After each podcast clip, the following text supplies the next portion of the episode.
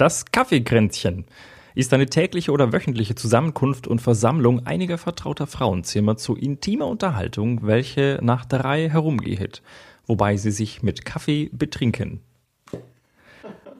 Ja, ist so. Klingt wie bei uns. Ja, wir betrinken uns auch. Du bist halt mit dem Motorrad da, wir betrinken ja, uns nicht. Nein, nein. Äh, meine Damen und Herren, herzlich willkommen zur 44. Ausgabe von Das Alles. Mein Name ist Dirk. Mein Name ist Andi, hallo. Hallo. So, wir sind wieder da. Und zwar im Studio. Studio. Yeah. Das ist so gut. Ich war echt ist- schockiert, äh, als, ich die. Es als ich die letzte Folge, ähm, Sich anlehnen. als ich die letzte Folge runtergeladen habe und gesehen habe, dass die gerade mal eine Dreiviertelstunde geht. Ja. Also damit habe ich nicht, ich habe immer zwischendurch immer mal gefragt, wie, wie lang so die einzelnen Teile sind, die wir aufgenommen haben. Und ich dachte, naja, so grob überschlagen, wenn wir vielleicht mal eine Stunde rauskommen. Und dann war ich echt schockiert, als dann mein Telefon gesagt hat, irgendwie 44 Minuten oder was es sind. Dachte ich mir, ach du Scheiße. Dafür, dass ich vor noch gar nicht allzu langer Zeit gesagt habe, wenn wir unter einer Stunde bleiben, tut's mir weh. Aber gut, das waren einfach widrige Umstände. Äh, vor 44 Folgen waren wir noch froh, als wir eine Dreiviertelstunde zusammenbekommen. Ja, da, die ersten Folgen waren Ach, alle ja. unter einer Stunde. Ach ja. Nein, aber ich fand es wirklich anstrengend, die, äh, Ja. Also mit, mit diesen Hintergrundgeräuschen, also speziell über den, über den Ja. äh, Kopfhörer. Es kommt in der Folge gar nicht so Nee, raus. Also die, die, die Hörer verstehen vielleicht gar nicht so, wa- wa- was, was so das Problem war, weil in Ja. der Folge selbst hört man es nicht. Also das, die klingt eigentlich gut. Also Ja. die, die klingt so, als hätten wir da vor, vor dem Kino, wo wir zuerst auch noch auch, auch sitzen bleiben können. Das ist, hat für die Aufnahmequalität nicht wirklich viel ausgemacht, aber für uns und gerade du, du hattest die Kopfhörer auf, war es halt extrem störend. Das Zoom ist halt schon geil. Du meinst, wir können doch noch in, in, die, in die Spionage einsteigen. Oh, mit Sicherheit. Kaufst noch ein paar, paar äh, Mikros, die noch ein bisschen feiner sind. Es gibt für das, äh, für das Zoom auch so einen Teleskopaufsatz äh, Mhm. für gezieltes Richthören in der Entfernung. Und glaub mir, hey, wenn ich, den, wenn ich irgendwo auch nur den Hauch eines Use Cases dafür hätte, dann hätte ich es längst gekauft. Aber ähm, das ist da, ja, ich bin aus dem Alter bin ich raus. Ich habe diese Woche einen Podcast gehört und zwar ähm, vom aus also Nerdist Writers Panel, den Podcast, die Folge mit Simon Barrett. Simon Barrett ist Drehbuchautor, der hat unter anderem Your Next geschrieben, den habe ich schon mal hier besprochen. Und vielleicht habe ich auch schon A Horrible Way to Die besprochen, das weiß ich nicht mehr so genau. Und äh, der, der erzählt eben auch, dass er, dass er auch als Detektiv gearbeitet hat, bevor er Drehbuchautor wurde. Äh, fand ich ganz spannend, weil so Detektive trifft mir jetzt auch nicht alle Nase lang. Mhm. Also nicht, dass ich den jetzt getroffen hätte, aber irgendwie so, äh, äh, so, ein- so ein Drehbuchautor und dann sagt er so ganz nebenbei irgendwie so, dass er halt vorher irgendwie als Detektiv gearbeitet hat, als wäre es so nix. So, als, ja, ist halt so passiert. War halt irgendwie mal Detektiv eine Weile. Und hat auch immer noch eine Lizenz, also zumindest in, in LA könnte er immer noch als Detektiv arbeiten. Ja, Also falls du doch noch irgendwie äh, einen Job als Detektiv äh, starten willst, dann hast du auf jeden Fall einen Grund, dir so ein Mikrofon zu kaufen. ja, das stimmt. Aber ich glaube, da gibt's äh, unauffälligere Methoden des Lauschens. Ja, es könnte natürlich sein. Vermutlich. Aber es wäre schon super. Was man sich da für Gadgets und Gizmos alles zulegen könnte. Gar. Diese Technikaffinität. Ja. Also ich, das, das, Ja, ich weiß, es kann nicht so viele Leute teilen. Ja, ne, mein Problem an der Sache ist, also ich, ich verstehe ja, äh, dass ich, dass ich Funktionen ganz toll finde, die ich auch brauchen kann, aber einfach nur Technik, die was kann, was ich aber überhaupt nicht brauche, das ist so, das geht so an mir vorbei. Das kann ich, dann kann ich zwar sagen, Mensch, das ist schön, aber ich muss nicht sagen, oh, das würde ich mir sogar kaufen. Ich weiß nicht wofür. Ja gut, aber genau das meinte ich ja vorhin mit, als ich sagte, ich bin erwachsen geworden. Also mittlerweile, mittlerweile ist ja für mich so das der Knackpunkt. Ich finde es immer noch toll Ja, ja. und ähm, ich hätte es immer noch gerne, aber ich kauf's mir nicht. Ja. Außer ich kann irgendwo einen Use Case konstruieren. Dann kann es mir schon mal passieren. Vielleicht. So ein bisschen. Ja, so einen Podcast machen oder so. Ja, also du meinst, wenn wir mal fern aufnehmen wollen, Podcast. ja, dann Genau. nehmen wir einfach so ein Mikro. Ja, das ist, können wir, können wir, kann ich zu Hause bleiben und äh, du, machen wir du redest dann auf auch hier. Ja. Und, ja, ich stell mich ans Fenster und rede laut. genau. Schrei mal hier in die Stephanstraße raus. Oder hinten in meinen Hof. Also ich kann mich auf den Balkon stellen und skalieren. Ja. Ach stimmt, wenn ich zu dir will, müsste ich sowieso in den Hof. Das ist ja eher deine Richtung. Ja. Und dann habe ich auch noch so einen Schalltrichter da bei mir.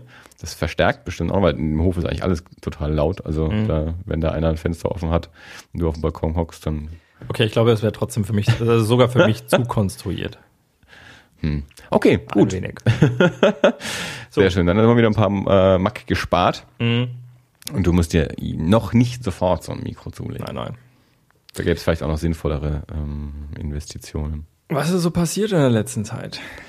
Ja, es war hauptsächlich Fantasy Filmfest in meiner Welt. Dieses also ich hatte ja Urlaub und äh, habe sehr viel Zeit äh, mit Filme gucken verbracht. Und nachdem mein Urlaub und das Filmfest dann zu Ende waren, habe ich auch noch ein paar Filme angeschaut. ja, es war fi- filmtechnisch waren die letzten Wochen sehr produktiv. Hm. Ähm, ich habe jetzt auf dem Fantasy Filmfest insgesamt 14 Filme gesehen, was für mich äh, ja schon absoluter Rekord ist. Ja, zwölf Karten hatte ich ja gekauft. Ich habe jetzt dann noch ein paar zusätzlich gesehen, als ich insgesamt auf 14 gekommen bin. Und das war ja ein langer Ritt. Hm. Klingt so. Aber jetzt ist es ja auch wieder vorbei. Jetzt dauert es wieder bis, äh, bis in den März, bis die Fantasy Filmfest Nights dann wieder kommen. Da habe ich dieses Jahr fünf Filme angeschaut am Stück, glaube ich.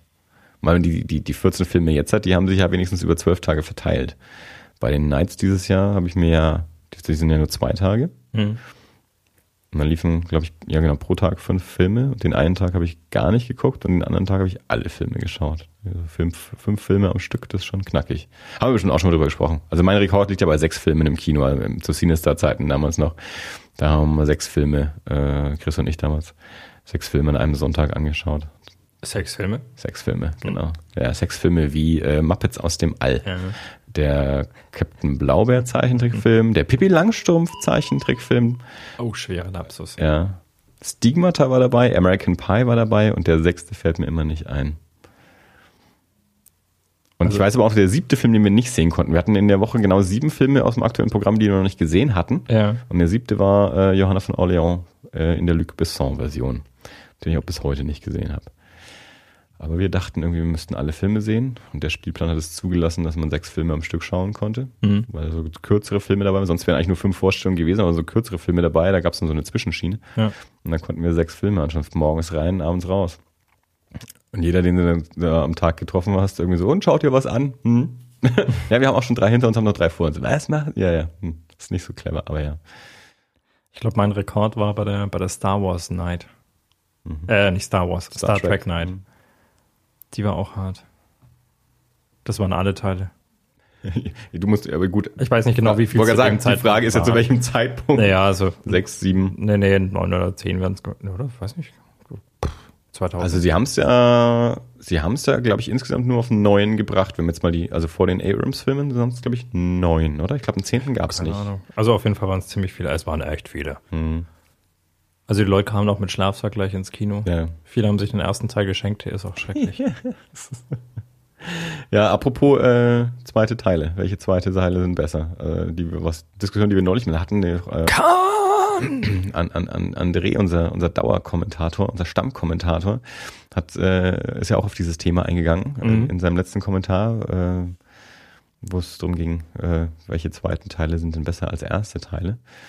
Und ich weiß nicht, ob er, eventuell hat er da Star Trek auch aufgebracht, aber Ich irgendwo glaub schon, neulich ja. kam das Thema zumindest bei mir auch irgendwo auf, kann auch da drin gewesen sein. Was mir aus dem Kommentar hängen geblieben ist, war, dass er ähm, den dünnen Mann erwähnt hat, als zweiter Teil ist besser als der erste Teil. Und er hat sowas wie geschrieben, ja, die, die kennt ja wahrscheinlich keiner mehr. Ich bin ja großer Fan der dünnen Mann-Reihe. Ich habe die Box draußen stehen. William Powell und Myrna Loy waren eines der allercoolsten Filmpärchen aller Zeiten. Myrna Loy überhaupt eine der, der, der ganz, ganz, ganz tollen alten Filmdamen, meiner Meinung nach.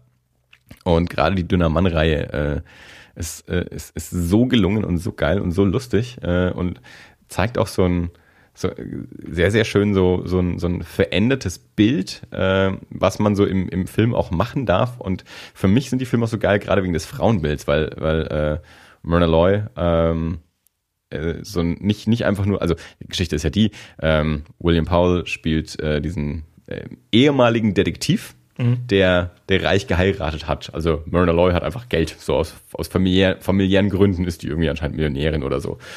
Und ähm, hat eben da William Powell geheiratet und deswegen musste nichts mehr machen.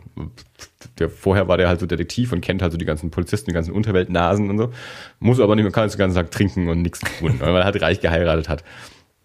Ähm, rutscht dann aber halt doch irgendwie so rein, dass er, dass er halt dann, äh, im, also im ersten Teil, dann doch wieder so einen, so einen äh, Kriminalfall löst. Und seine Frau ist aber eben dabei auch total aktiv mit. Also die ist nicht einfach so eine, so eine, so eine passive, irgendwie so ein Anhängsel, mhm. sondern ist auch eine, eine total aktive Frau, sowohl in den Ermittlungen als auch im Trinken. Also das ist das, das Geile an diesen alten Filmen, die sind die ganze Zeit besoffen. Und zwar beide. Also es ist nicht so, dass, dass sie immer sagen würde, Mensch, Mann trinkt doch nicht so viel, sondern nee, da gehen ständig die Cocktails irgendwie drüber. Ja? Und das wird von Film zu Film, wird es aber so ein bisschen schwächer dann auch. Und dann, dann äh, erst haben sie diesen Hund und dann später haben sie auch noch ein kleines Kind und so. Und dann, dann muss so der, der, der, der Lebensstil ein bisschen zurückgefahren werden. Aber gerade im ersten Teil und, ist es so geil, wie, wie einfach so das so selbstverständlich ist, dass man sich da ständig eigentlich in die Binde kippt und ständig betrunken ist irgendwie und nebenbei noch so einen Kriminalfall löst und, und leben da so irgendwie in dieser High Society. Äh, ähm, wo man anscheinend einfach aus Dekadenz nichts zu tun hat, als den ganzen Tag zu saufen und zu rauchen. Die machen jedenfalls irre Spaß. Also die Dünnermann-Reihe äh, auch absolut zu empfehlen. Sollte, sollte ich auch mal wieder gucken. Die sind spitze. Gut, also da komme ich mir jetzt natürlich, damit ich jetzt sage, Star Trek, äh, der erste Teil war madig. Und, ja, äh, aber da, da, da gibt es auch kaum zwei Meinungen dazu. Nee, der ist auch schlimm. Der ist halt auch so ein ESO-Ding. Also ich meine, der ist ja Ende der 70er Jahre, da kommt er so auch nach der, nach, nach dem, nach dem Star Wars-Erfolg, was ja Science Fiction an sich wieder mhm. mehr hochgekommen und äh, ich glaube 79, glaube ich, ist der mhm. äh, Star Trek, der Film, wie er ja auch heißt. Ähm, und der, der, der hat halt auch so ein, so ein, so ein ESO-Einschlag irgendwie. Also ja, der ist extrem so langsam, da passiert ja, gar nichts. Willen. Aber äh, überhaupt nicht. also ich habe ja irgendwann mal, die, äh, ich glaube mit Felix zusammen die Theorie aufgestellt. Äh, also ich, ich weiß nicht, ob sich das jetzt durchziehen lässt. Damals gab es noch nicht alle Teile, die es, jetzt dann gibt. Aber wir sind irgendwann darauf gekommen, dass immer die geraden Ziffern die, die guten sind und die ungeraden, die, die nicht so dollen. Also zwei, vier, sechs. Alle lieben ja vier. Ich glaube, ich mag zwei am liebsten. Okay, also ich bin da, ich gehe da mit dem Mainstream. Ich äh, glaube, vier ist mein Favorite. Und ja, ich glaube, acht gab es damals noch nicht, als wir diese Theorie aufgestellt haben. Ich weiß gerade nicht, welcher acht ist. Äh, ja. Ja, gut, also auf jeden Fall, um den Bogen wieder zurückzuspannen, ist ja nicht so, dass wir nicht noch andere Dinge zu tun hätten hier. so. Ähm, also bei Star Wars funktioniert die Theorie auf jeden Fall. Also der zweite Teil der zweiten Teile. Theorie der zweiten Teile. Herrgott. Naja, das ist ja, also die großen Beispiele sind immer Star Wars und, ähm, und der Pate. Das haben wir damals auch schon gesagt. Die alle rausziehen für zweite Teil ist besser als erster Teil.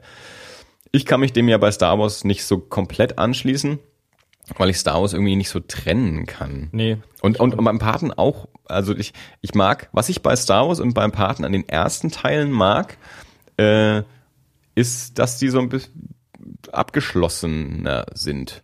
Also gerade bei Star Wars. Also wenn, wenn ich, wenn, wenn ich nur noch einen Star Wars-Film für den Rest meines Lebens anschauen darf, dann schaue ich den ersten an. Also New Hope, also Episode 4. Hm. Weil das ist halt, das ist klar, das ist der, mit dem ich als allererstes gesehen habe und ich hatte diese Hörspielkassette, die ich immer gehört habe und der ist in sich halt auch irgendwie so für mich am, am, am rundesten klar, was jetzt irgendwie äh, Charakterentwicklung und Schauspielführung und sonst irgendwas angeht, ist, ist der zweite dem, dem ersten da sich überlegen. Der macht halt einfach viel mehr Ebenen auf und erzählt mehr und hat eine andere Struktur. Da ist der erste einfach simpler in dem wir erzählt. Ähm, also von daher sicher wahrscheinlich, wenn man es objektiv betrachtet, äh, der bessere Film. Ich würde aber trotzdem, wenn ich müsste, mich für den äh, für Episode 4 entscheiden. Würde ich wahrscheinlich mitgehen, ja.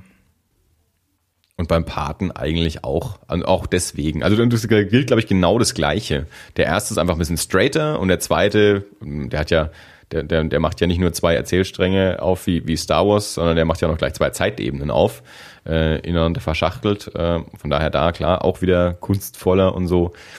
Aber im Erzählen äh, der erste halt straighter. Ja. Ich finde ja, ähm, ich finde bei den X-Men ist es, ist genau das Gleiche. Also äh, da habe ich auch, als der zweite Teil rauskam, ich auch gesagt, die, die, die spielen ein bisschen Empire Strikes Back, also war auch der, mhm. der zweite, das, das Team so aufsplittet, zwei verschiedene äh, Erzählstränge äh, hat, ein bisschen mehr in die Charaktere geht und der erste einfach straighter ist. Also da ist einfach, finde ich, sehr das, das Star Wars Modell da auch äh, angewandt worden. Ja. Was, was, hast du denn jetzt noch gesehen? Also, ja, wir müssen immer ein bisschen wieder im Heute ankommen. Im Heute. Ja. ja. Also ich mache mal die Liste auf. Wir haben ja äh, in der letzten Folge die ersten vier Filme, die ich auf dem Fantasy Filmfest gesehen habe, schon besprochen. Die nenne ich also nur noch mal: All Cheerleaders Die, The Babadook, It Follows und Stage Fright. Ähm, dann als nächstes Film habe ich gesehen 13 Sins.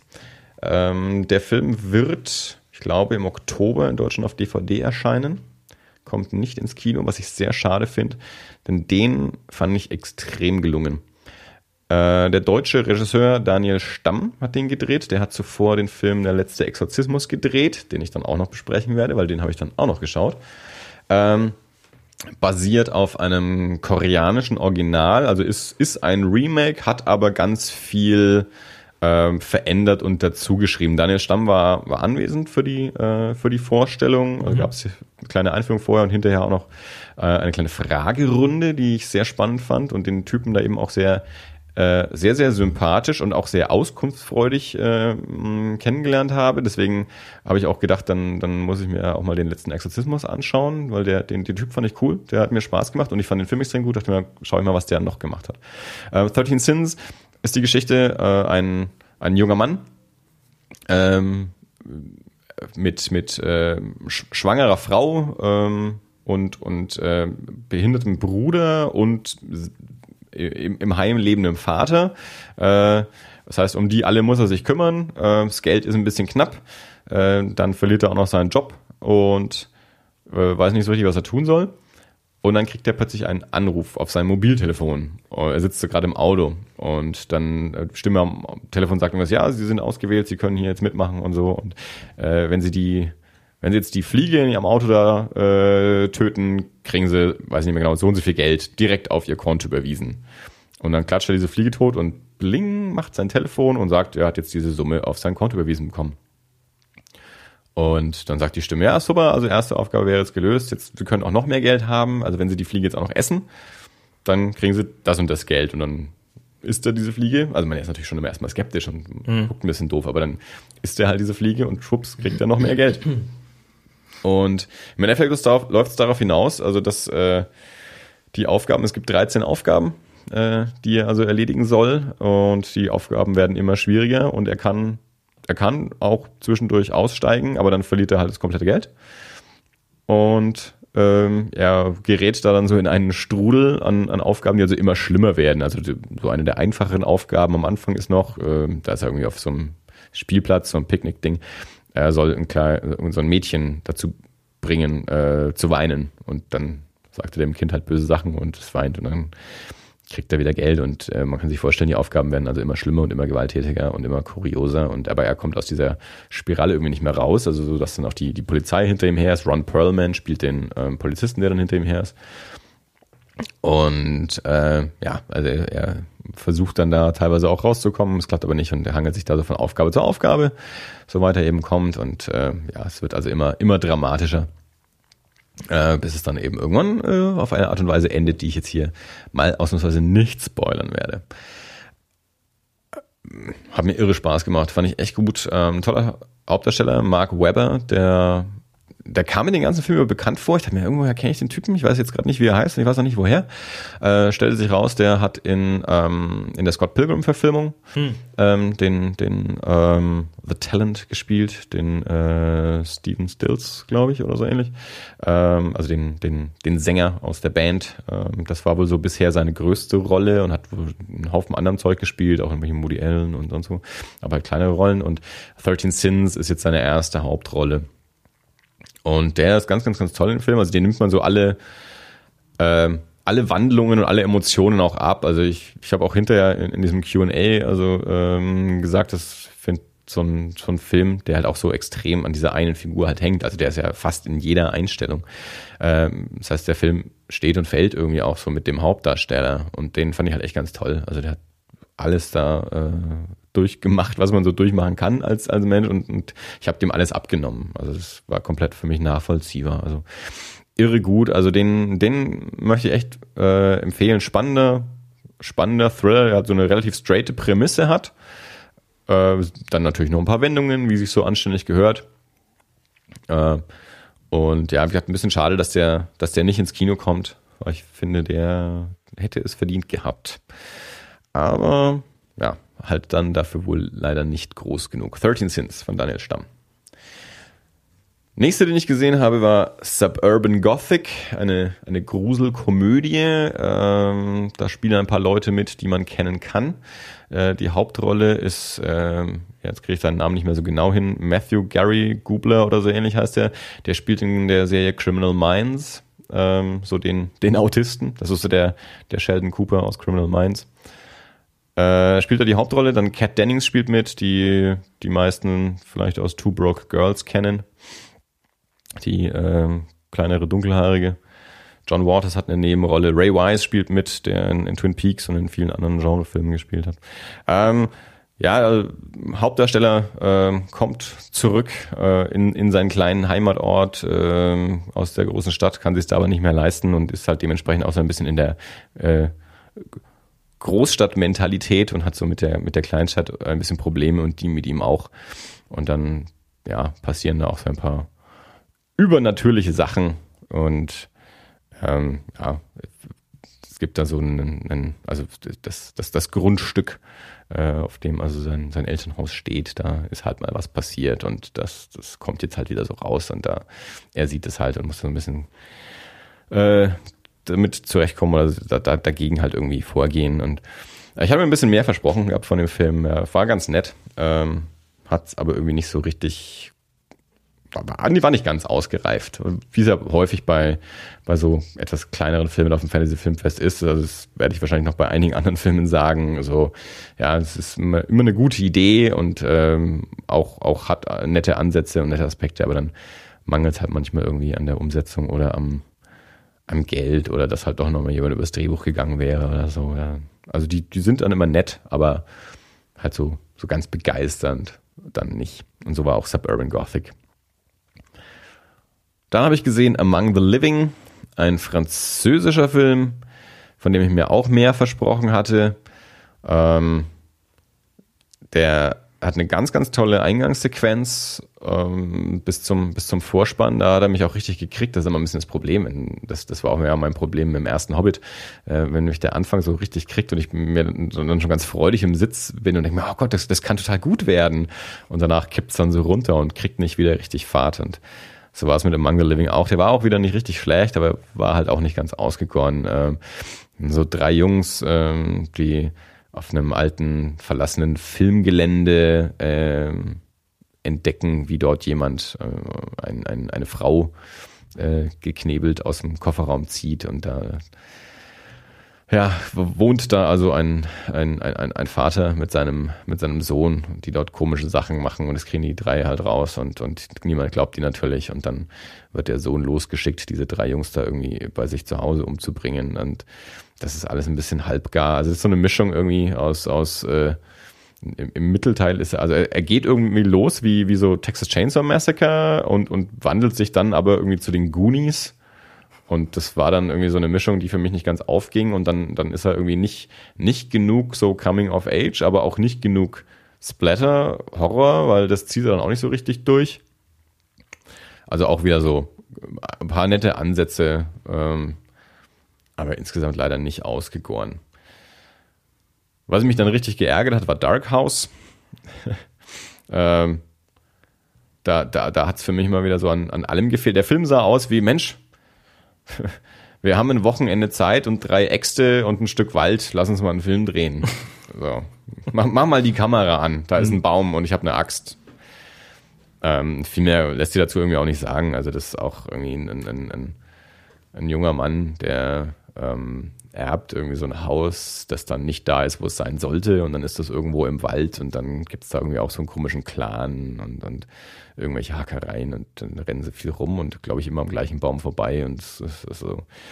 Der war, der war von vorne bis hinten irgendwie unbefriedigend. Also wahrscheinlich, vielleicht habe ich ihn auch nicht verstanden, aber das, das war nix. Äh, dann habe ich gesehen Wolf Cop, ähm, ein, ein Provinzbulle, äh, der zum Werwolf wird, klang aber auch nach einer äh, spaßigeren Prämisse, als der Film dann tatsächlich war. Also da, da war es, der war, da waren die Schauspieler leider auch alle schlecht. Also da der sah, was ich spannend fand, war, der, der da saßen die, Au die Außenaufnahmen sahen besser aus als die Innenaufnahmen. Meistens ist es ja umgekehrt. Äh, und dann war es halt auch irgendwie eine, eine nette Idee. Dann gibt's halt auch wieder so, ein, so einen Clan und so einen Kult, äh, die, die da in diesem Dorf oder in dieser Stadt halt komische Sachen machen. Und dieser Bulle verwandelt sich dann irgendwie eben in einen Werwolf und hängt dann da irgendwie mit drin. Aber auch nicht so richtig ausgegoren. Dafür habe ich als nächstes einen ganz tollen Film gesehen, Housebound, ein neuseeländischer Film, der hat auch den Fresh Blood Award gewonnen. Ich habe ja letzter Folge erwähnt, dass es diesen Fresh Blood Award gibt, wo das Publikum also abstimmen kann ähm, bei Filmen, äh, bei Erstlingswerken, also der Regisseur seinen ersten Film auf dem Fantasy Filmfest präsentiert. Und ähm, da hat Housebound ähm, in den meisten Städten einzeln äh, also es gibt eine Einzelauswertung für die einzelnen Städte und dann gibt es eine Gesamtauswertung und äh, in den allermeisten Städten hat sich schon angekündigt, war Hausborn schon auf der Eins und insgesamt war es dann eben auch. Ähm, eine, eine junge Dame, eine Delinquentin äh, wird dazu verurteilt, äh, zu Hausarrest, die muss dann zurück aufs, aufs Kaff zu ihrer Mutter in, ins Haus und mit, mit, mit Fußfessel ähm, dort also äh, leben und auch dort passieren dann mysteriöse Dinge. Also es äh, ist ein bisschen ein, ein Haunted House Film und äh, die Mutter ist ein bisschen komisch und der neue Mann von der Mutter ist noch viel komischer und äh, die ja die Tochter ist halt auch so eine ja, eher eher taffe Braut, sage ich mal. Äh, und ähm, der war sehr, sehr cool. Also das war echt eine ganz tolle Mischung aus, äh, ist ein bisschen gruselig und ist aber auch lustig und hat irgendwie witzige Charaktere und, und der, der hat richtig Spaß gemacht. Also dem habe ich dann auch aus reiner Sympathie äh, eine Eins gegeben. Also ich tendiere nicht dazu, Filmen eine Eins zu geben. Äh, ich hab, war ich auch dafür, dass ich wollte ihm eigentlich eine Zwei geben. Aber dann habe ich mir gedacht, ach komm, stell dich doch mal nicht so an. Sei doch mal gut drauf und gib dem Film mal eine Eins. Und äh, ja, weiß ich nicht, wie der, wie der rauskommt, ob der ins Kino kommt oder auf DVD. Ich schätze mal, wenn man die meisten Filme kommen auf DVD raus. Äh, und neuseeländische Filme habe ich jetzt bei uns im Kino, glaube ich, auch schon länger nicht mehr gesehen, wenn sie nicht von Peter Jackson sind. Mhm.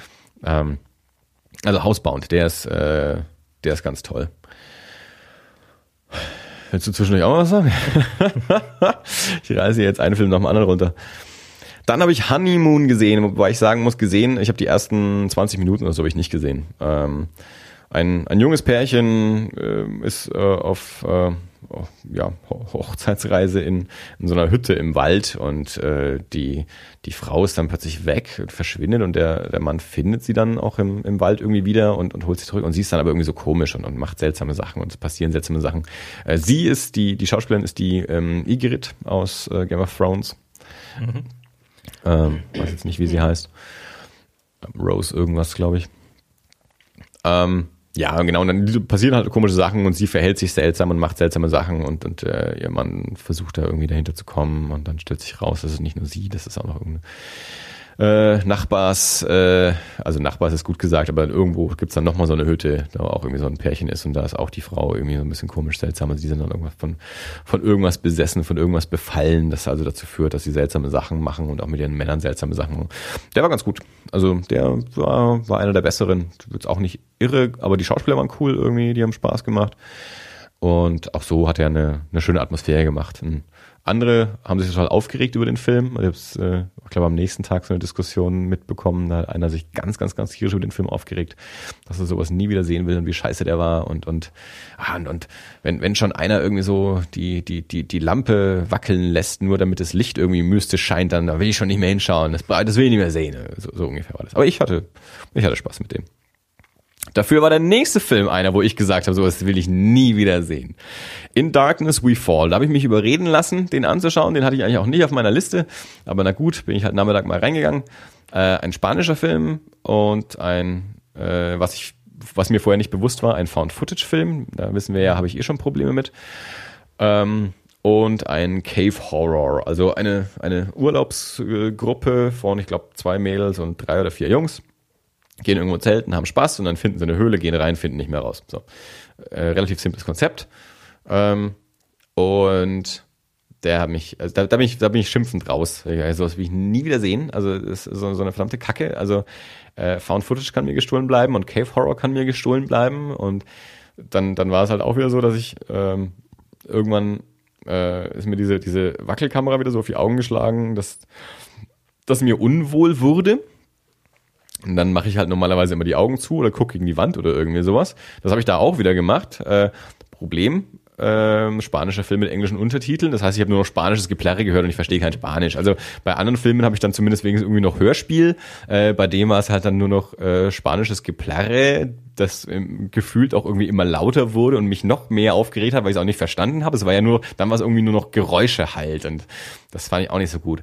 Und ja, ähnlich wie da hassen mich ja alle dafür, dass ich The Descent nicht gut fand, aber auch da irgendwie ziemlich schnell alle Leute gehasst und gesagt, bitte freckt eigentlich möglichst schnell, dann ist der Drecksfilm auch endlich aus und ich kann hier raus. Und ich war auch echt froh, dass es nicht nur mir so ging, sondern auch äh, Bianca irgendwie relativ schnell gemeint hat, irgendwie hoffentlich sterben die alle. Aber ja, also wer, wer Found Footage Cave Horror mag, jetzt kommt ja auch dieser Katakomben äh, demnächst ins Kino, das ist sowas ähnliches, also auch irgendwie so, glaube ich, Found Footage Cave, wobei es die irgendwie noch cleverer gemacht haben. Gut, bei, bei In Darkness We Fall, die, die rechnen nicht damit, dass sie in eine Höhle gehen. Dementsprechend hat halt einfach nur einer so eine kleine, so ein Camcorder irgendwie mit dabei. Bei Katakomben, die, die wissen, was sie tun, die haben alle Helmkameras. Das ist natürlich für Found Footage ganz clever. Also mhm. du musst nicht erklären, warum einer ständig immer eine Kamera äh, rumträgt und du kannst auch mehrere Kameras haben, weil einfach alle so eine GoPro auf dem Helmbappen haben und ja. so. Und äh, das, da ist es vom, vom Found Footage Konzept sicherlich cleverer als bei In Darkness We Fall. Ähm, ich habe trotzdem gesagt, ich gucke mir nicht an. Ich, wenn ich mich überreden lasse, aber Found Footage, Cave Horror äh, und ich werden keine Freunde mehr. Das kann mir gestohlen bleiben. Also da habe ich schlimm geschimpft. Dann äh, am letzten Tag habe ich noch zwei Filme gesehen. Und zwar als erstes These Final Hours, ein australischer Film, ein, ein ja, die Welt endet Film und die Menschheit weiß es auch. Ich habe ein bisschen am Anfang verpasst, weil ich nicht richtig verstanden habe, was, äh, was genau das Problem ist. Aber irgendwie, es gibt immer so Radiodurchsagen, man weiß also schon, ja, Europa ist schon weg und das und das ist schon weg und wir wissen, in so und so viel, in zwei Stunden oder was erreicht es dann eben auch uns und dann ist alles vorbei. Mhm. Und das ist ein, ein, ein junger Mann, das am Anfang bei, bei, bei seiner Freundin, die eigentlich nicht seine Freundin ist, also bei einer anderen. äh, und und ähm, ist, hat aber eigentlich eben seiner, seiner eigentlichen Freundin versprochen, eben zu ihr zu kommen. Die feiern da irgendwie eine Riesenparty, so eine Weltuntergangsparty und, und da, da soll er hin. Ähm, und macht sich auf den Weg dann dort auch hin, lässt die andere zurück, die eigentlich lieber hätte, dass er da bleibt. Und auf dem Weg ähm, entdeckt er dann, also er rettet so ein, er rettet ein kleines Mädchen davor. Also dadurch, dass jeder weiß, die Welt endet eh, macht jeder, was er will. Also das ist halt dann viel, also viele bringen sich einfach schon mal um Viele bringen andere um, weil man kann es ja. Äh, manche sperren sie halt ein, um nicht geplündert zu werden. Also es herrscht halt großes Chaos. Und er sieht, wie so zwei Männer ein kleines Mädchen irgendwie aus dem Van zerren und äh, in, zu sich in die Wohnung zerren. Und, und äh, er will, eigentlich will er nur dieses Auto klauen. Und dann, ja, geht er halt doch rein und rettet dieses Mädel. Und dann hängt die so an ihm dran und, und dann, die, die ist irgendwie von ihrem Vater getrennt worden und versucht er die erst dahin zu bringen, wo das Auto von dem Vater ist. Da ist der Vater dann aber auch nicht. Und sie sagt, naja, wir wollten uns dann bei meiner Tante treffen, kannst du mich nicht zu der Tante fahren und so. Und, aber er hat ja eigentlich ganz andere Pläne und hat ja auch nicht so viel Zeit, weil die hm. Welt endet so demnächst. Und ähm, dann ähm, er nimmt er sie erst mit zu dieser zu dieser Party, äh, wo seine Freundin ist. Und das ist halt so, da, da ist halt Sodom und Gomorra, Orgie, Drogen, Sex und alles. Und dieses kleine Kind da irgendwie so zwischendrin. Und aber irgendwie hat er halt doch so ein schlechtes Gewissen, also dann, dass er sagt, er, er will dieses Kind halt doch irgendwie zu, zu, zu dieser Familie bringen. Und das, da macht er sich eben auf mit dem mit dem Kind zu der Familie. Ähm, was dann da ist, verrate ich jetzt mal nicht, aber da lässt er dann das Kind und das Kind sagt dann zu ihm irgendwie so, hey, du hast doch noch Zeit, also fahr doch zurück zu der vom Anfang, so, also wenn du doch lieber bei der wärst jetzt, also das könntest du noch schaffen. Und dann äh, fährt er halt zu der zurück, äh, die wir da am Anfang mit ihm gesehen haben. Und dort äh, am Strand endet dann die Welt und der Film. Der war echt gut, also das äh, cooles Konzept, fand ich irgendwie. Äh, coole Schauspieler, gut umgesetzt, sah gut aus, ähm, hat einen schönen Handlungsbogen, hat ein schöne, ja, so Epi Episödchen, was ihm so passiert oder ihnen so passiert auf der, auf dieser Reise und, und ja, hat natürlich auch so ein bisschen so diese, so eine Schwere, dadurch, dass man ja weiß, also irgendwie, das ist so, das sind ja so die letzten Stunden und man weiß, es ist Ende und jede, und jede der Figuren weiß es auch. Also es ist kein Geheimnis für niemanden. Mhm.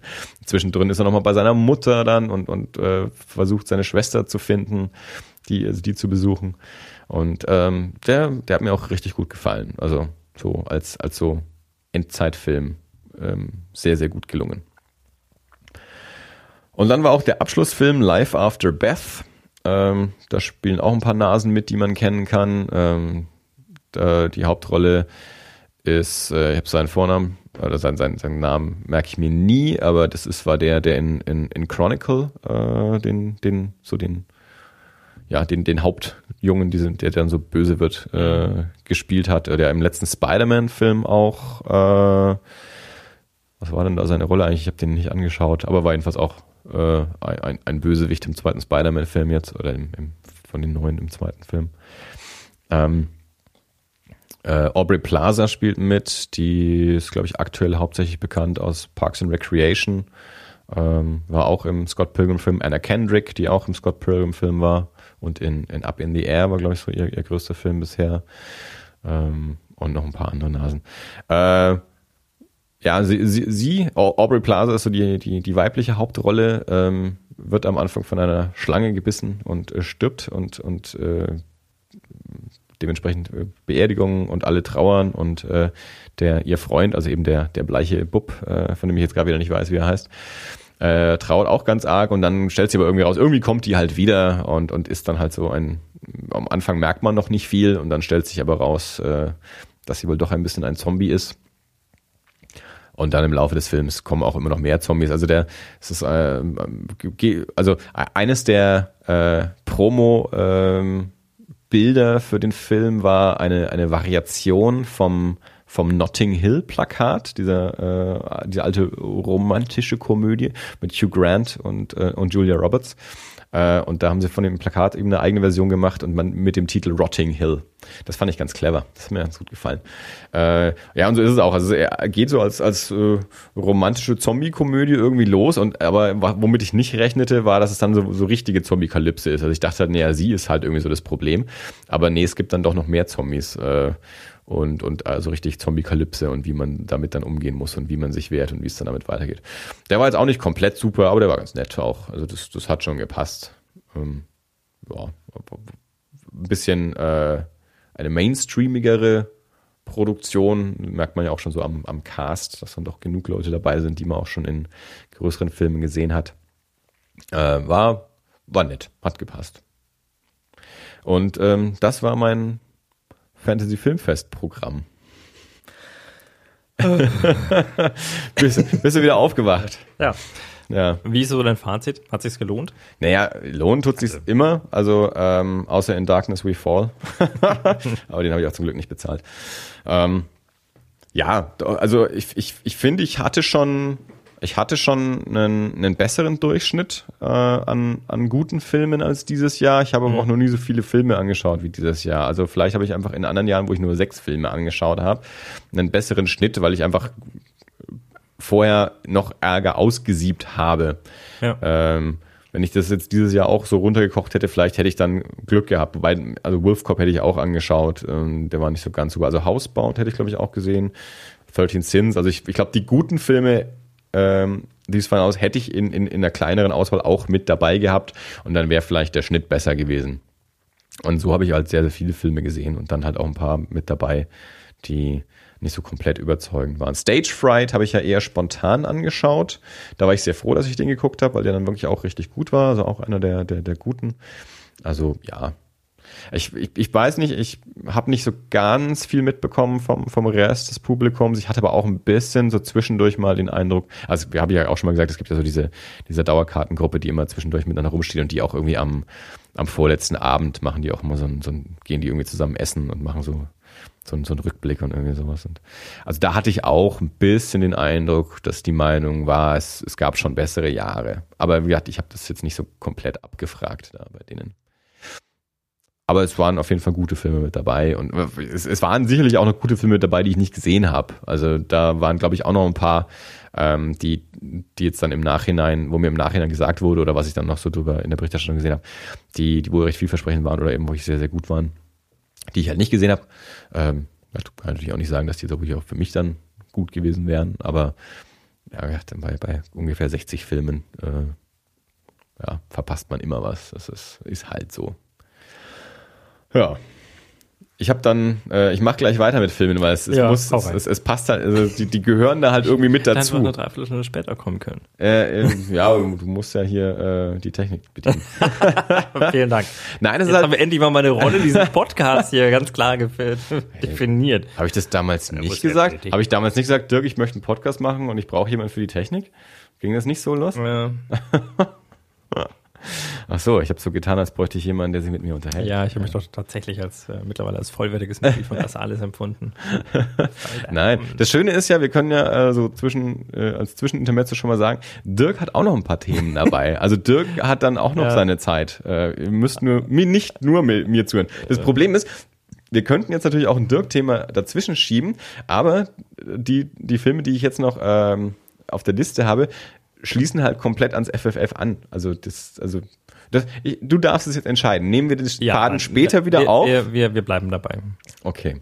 Weil, wie gesagt, nachdem ich 13 Sins gesehen habe, dachte ich mir, dann schaue ich mir auch den letzten Exorzismus an äh, von Daniel Stamm. Und das habe ich jetzt am vergangenen Sonntag gemacht. Ähm, ist ein, ähm, der, der macht einen auf Dokumentation, also eine Mockumentary.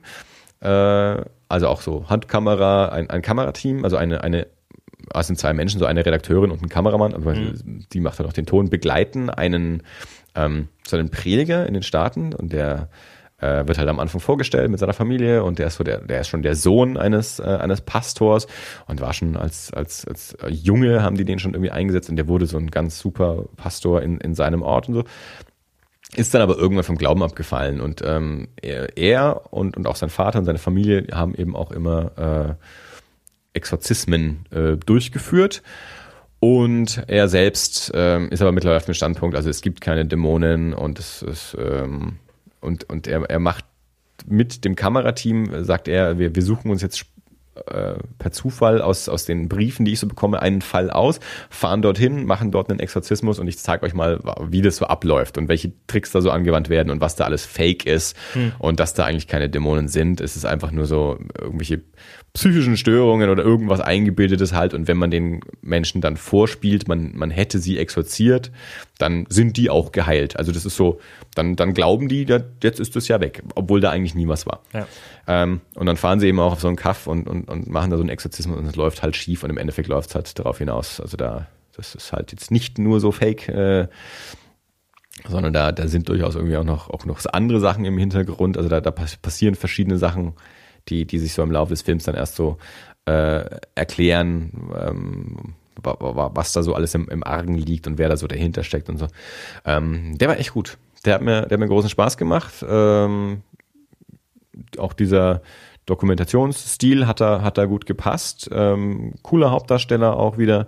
Äh, gute Geschichte. Ich fand auch das Ende, also es macht halt schon, schon so einen Dreh am Ende, ähm, fand ich auch gut. Ich habe da aber auch wieder so ganz, ganz äh, kleine Formschwierigkeiten bekommen. Das, was ich ja gerne mal auch über Found-Footage-Filme sage, wenn es dann halt die Form nicht durchzieht, dann, dann löst sich halt irgendwie für mich irgendwie ein bisschen auf und hält nicht zusammen. Und das Problem hatte ich da auch. Ähm, der hält dieses Dokumentationsding ganz, ganz, ganz lange durch, bis dann so irgendwann in der Mitte des Films so die erste richtige, so, so, so gruselige Sequenz kommt. Und ab da macht er das bis zum Ende des Films, dass immer, wenn so Gruselsequenzen kommen, dass er dann plötzlich äh, Musik und Sound einsetzt.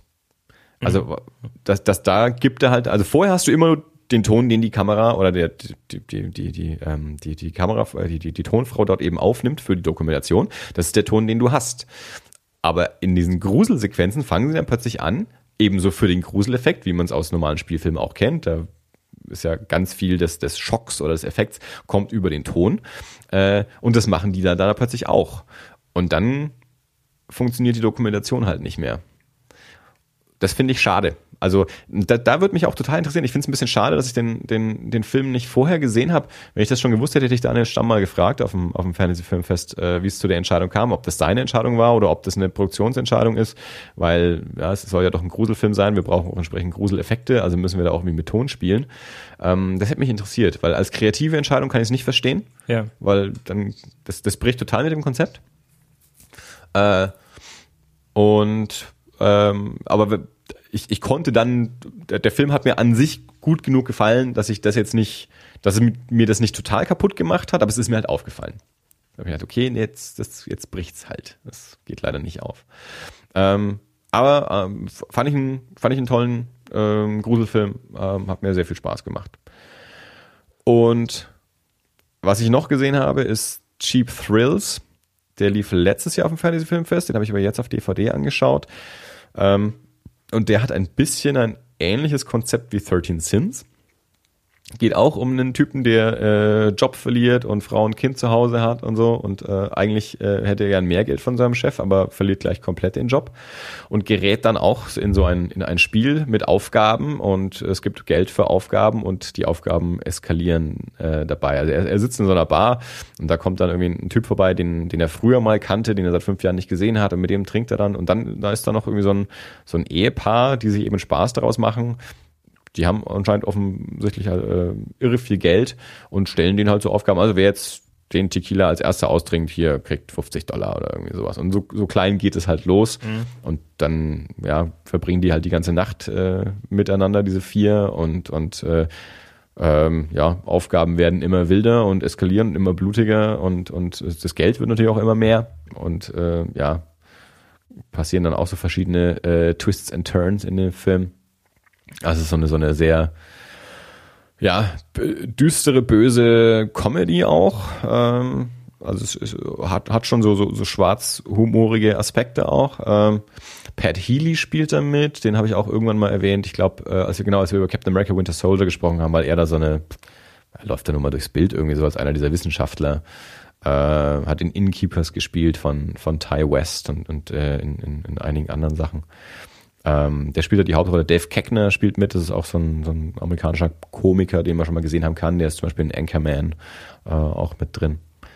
Ähm, also das ist auch ein, auch ein cooler Film, cooler, fieser, kleiner Film, der eben gesagt, ein bisschen ähnliches Konzept wie 13 Sins, aber ganz andere, äh, ganz andere Herangehensweise dann irgendwie. Also die unterscheiden sich schon genug. Es ist nur eben so dieses Typ stolpert irgendwie in sowas rein, wo er Geld verdienen kann und dafür blöde Sachen machen muss.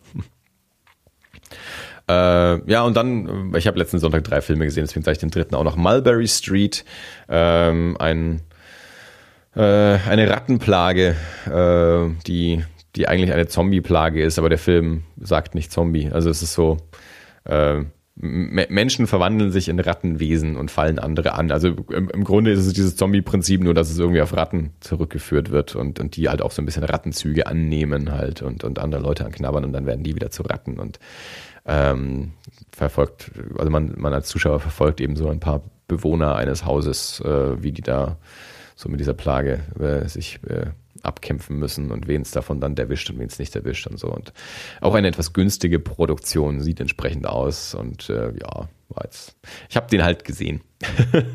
Deswegen erwähne ich ihn mit. Gut, dann äh, lasse ich dich jetzt halt und dann mache ich später nochmal. Also nicht, dass du, du musst ja Motorrad fahren, du kannst nicht so viel trinken in der Zeit. Nein, nein.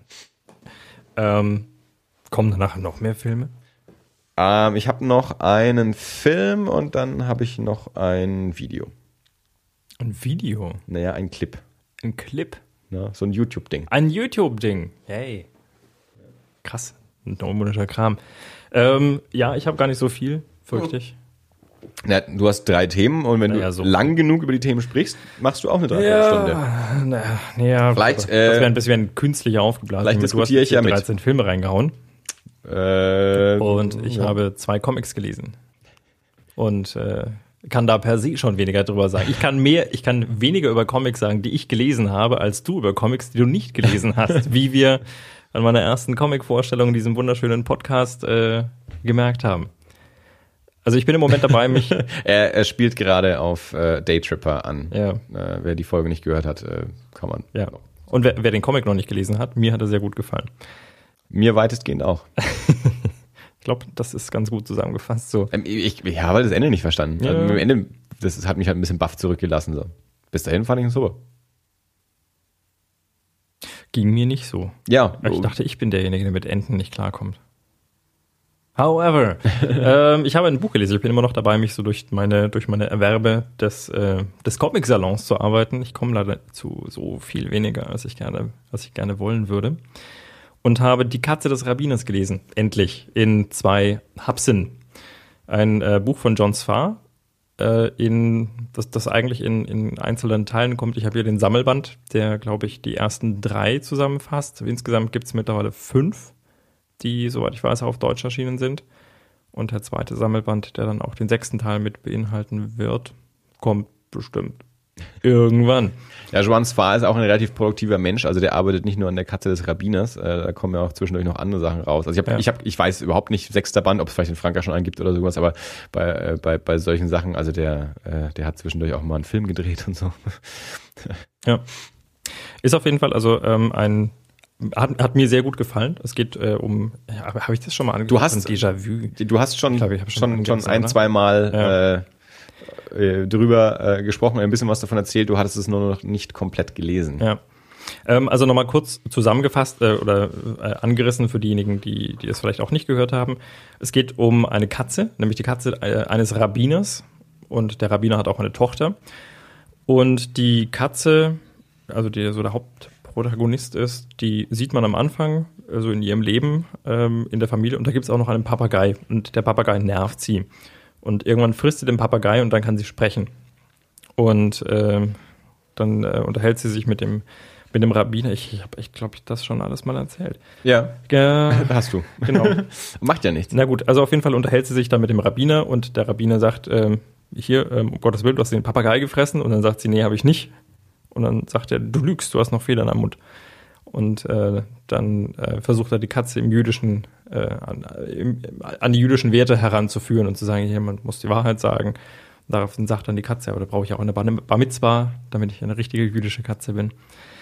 Und äh, im Laufe dieses Buches ähm, ja, passieren verschiedene so kleinere, kleinere Geschichten. Also der, der, der Rabbi wird irgendwann zum, der ist schon etwas älter, wird dann irgendwann zu einem Diktat gebeten, um zu beweisen, ob er dann auch äh, entsprechend der, ich bin mir nicht ganz sicher, französischen Sprache, glaube ich, mächtig ist, hat dann Angst, abberufen zu werden, dann, dann ähm, will ihm die Katze dabei helfen bei dem Diktat. Und äh, irgendwann findet dann die Tochter einen Typen und äh, dann, dann heiratet sie den auch.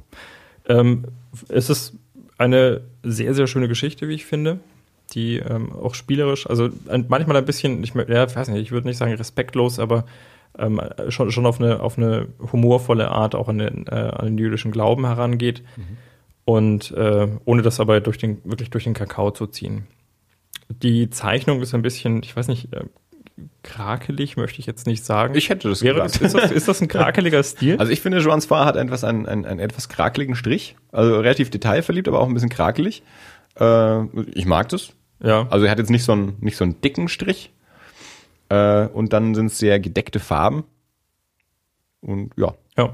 Okay, ja, gut, dann, dann bleiben wir bei krakelig. ähm, ist, äh, ist tatsächlich. Also krakelig im besten Sinne. Ja, also wie Marvel zum ja, Beispiel. Ja. Marvel ist ja auch so einer, also der, äh, wo man auch glaubt, äh, der, der hätte irgendwie ein bisschen einen Tattrich, wenn er, mhm. wenn er ein Bleistift führt. Aber ich finde das ja gut.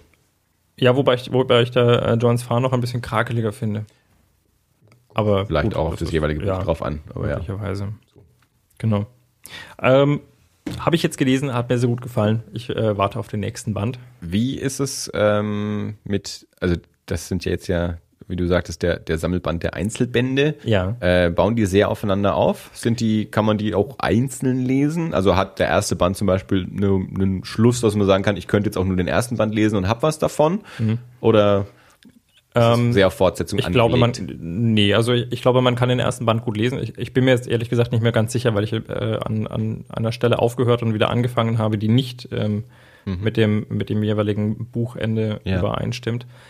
Ähm, mir ist kein so großer Bruch in Erinnerung geblieben, dass ich sage, bis dahin kann man es lesen und dann, wenn man irgendwo aufhören will, dann muss man da oder wenn man später einsteigen will, dann sollte man da. Ja. Ich würde wirklich empfehlen, von vorne anzufangen, einfach weil es wirklich lustig ist. Also ich fand den, den Anfang, das ist, also ich glaube, das erste Buch ist wirklich der, der, Hm. der wirklich lustigste Teil auch. Ja. Und ähm, heißt, ich, ich, ich, ich gehe jetzt mal immer so von, also französischer Comic und dann gehe ich so in, in, in die ähm, in, in meine Comic Kindheit äh, zurück, wie ich mit franco-belgischen Comics äh, angefangen habe und, und fast nichts anderes gelesen habe. Und dann kommt es natürlich äh, bei so Sachen raus wie äh, Tim und Struppi, Spirou und Fantasio, Lucky Luke. Und davon gibt es wahnsinnig viele Bände. Äh, es ist aber vollkommen egal, welchen du liest. Also du kannst dir irgendeinen Band rausgreifen und du hast äh, ein abgeschlossenes Abenteuer. Zum Teil hast du mal Figuren drin, die schon in anderen Bänden aufgetaucht sind, Ja. worauf vielleicht auch hingewiesen wird, worauf darauf angespielt wird. Aber es sind nicht in dem Sinne Fortsetzungen, dass du sie in einer bestimmten Reihenfolge lesen müsstest, dass du, weil du es sonst nicht verstehen würdest. Und darum frage ich jetzt eben, also wenn ich jetzt vorstelle, dann irgendwie Ja, in, in, ähm, in wie vielen okay. Jahren auch immer, stolper ich über äh, ein, einen einzelnen Band von der Katze des Rabbiners und frage mich dann eben, äh, wenn ich jetzt, äh, lass mich im Second-Hand-Laden stehen und ich ziehe Band 4 irgendwie aus dem Regal, äh, kann ich den dann lesen und hab was davon. Äh, vermutlich schon, allerdings ähm, bauen die Geschichten schon aufeinander auf. Also nicht so, dass, dass einem dann zwingend ein Teil fehlen würde. Ich glaube, wenn man so grob weiß, okay, die Katze, also die Katze hat mal gesprochen, später spricht sie dann nicht mehr.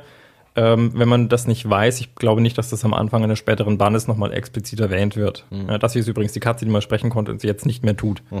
Ähm, ich vermute mal, man würde schon reinkommen, wenn man sich allerdings dann davon so begeistert zeigt, dass man wieder mit den anderen Bänden anfängt. Ja, das, also das wäre jetzt mein, mein generelles Prequel-Problem. Ich glaube, ich mag Prequels einfach nicht so gerne, weil ich weiß ja schon, wie es weitergeht.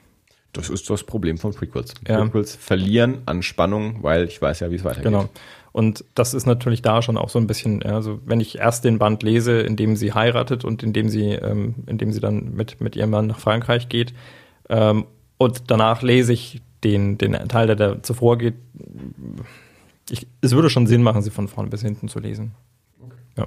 Ähm, der Sammelband, das ist wie gesagt, also das sind die ersten drei, ist jetzt hier mit 30 Euro als, äh, als Hardcover veranschlagt Bei Avant. bei Avant. Ja, ist Ähm, auf keinen Fall zu teuer. Nee, also finde ich völlig in Also Ordnung. mit Lesebändchen und Ja, äh, das also ist auch es wirklich schon- schön. Ja, macht ja, sich, macht nee, sich auch gut im, im Regal. toll gestaltet. Ja, Also der ist seine 30 Euro auf jeden Fall wert. ja, auf jeden Fall. Hat mir sehr gut gefallen ähm, und ich werde mir auf jeden Fall den zweiten Band dazustellen. Wenn er denn mal rauskommt. Ja, genau. Das war die Katze des Rabbiners. Hervorragend. Yay. ähm, das zweite, was ich gelesen habe, und äh, da hast ah, wir haben vorhin drüber gesprochen, du hast gemeint, wir haben hier schon mal, wir haben hier schon mal ausführlich drüber gesprochen. Das ist äh, das Now in Braun von Glyn Dullen. Gl- Glyn? Glyn. Glyn Dullen. Also er hat ein Y vorne im Namen, aber es ist ja, ich glaube, Glyn, Glyn Dillon Ja, Glyn Dillon. äh, ist dann, glaube ich, schon richtig. Ich glaube, Glyn sagt man nicht. Nein. ähm, von Glenn Dillon. Auch das hat mir sehr gut gefallen, auf eine andere Art und Weise. Also der, der Strich ist sehr viel klarer. Ähm, die, äh, ich weiß nicht, ob man da jetzt grob auf die Handlung mal eingehen muss. Ähm, es geht im Prinzip um, äh, also um die, die Hauptprotagonistin, die, die äh, eine Zwangsstörung hat. Und ähm, die versucht, diese zu bewältigen, zum Teil in einem buddhistischen Zentrum, äh, zum Teil auch mit, mit äh, ihrem Freund, den sie dann später mal so kennenlernt. Und äh, hat mir auch sehr gut gefallen. Also zum einen vom, wie gesagt, von der Zeichnung her, zum anderen vom, von der Handlung her, ich weiß es gar nicht. Was man ich, ich krieg die Handlung jetzt nicht mehr im Detail zusammen.